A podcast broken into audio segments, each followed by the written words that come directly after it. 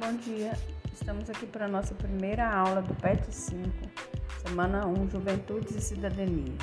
Se existe uma palavra ambígua e contraditória nos dias de hoje, essa palavra é juventude, termo que serve para designar a um só passo aspectos bons e ruins, relações positivas e negativas dessa faixa etária com a sociedade que a acolhe. O jovem é visto como o futuro da nação e dilema social da máxima relevância.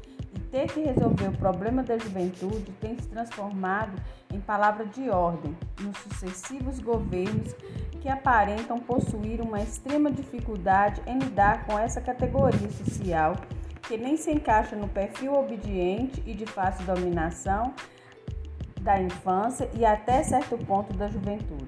A juventude, ora é pensada através do rigor e do potencial de transformação social e num piscar de olhos passa a ser vista como desculpa para de, atos de irresponsabilidades.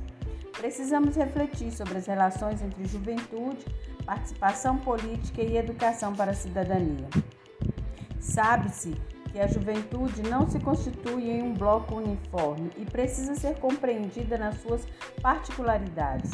Hoje, a juventude se constitui em um grupo expressivo, capaz de exercer pressão social e influenciar a agenda política.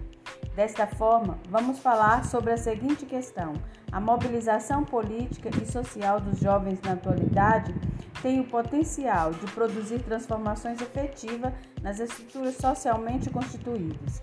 E como isso pode ser feito? Os jovens e adolescentes podem contribuir decisivamente para dinamizar a sociedade e propor soluções para os seus principais problemas.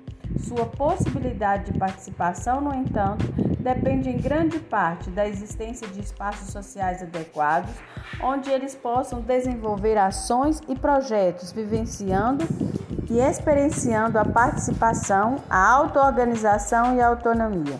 Esse protagonismo é indispensável no processo de socialização e do exercício da cidadania. Na Alemanha existe uma longa tradição de reflexão e de pesquisa nessa área. Lá, ligas juvenis são concebidas intencionalmente enquanto espaços sociais e pedagógicos. Aqui no Brasil ainda não estamos nesse patamar, mas espera-se que com o passar do tempo e com as devidas mudanças cheguemos a esse mesmo lugar.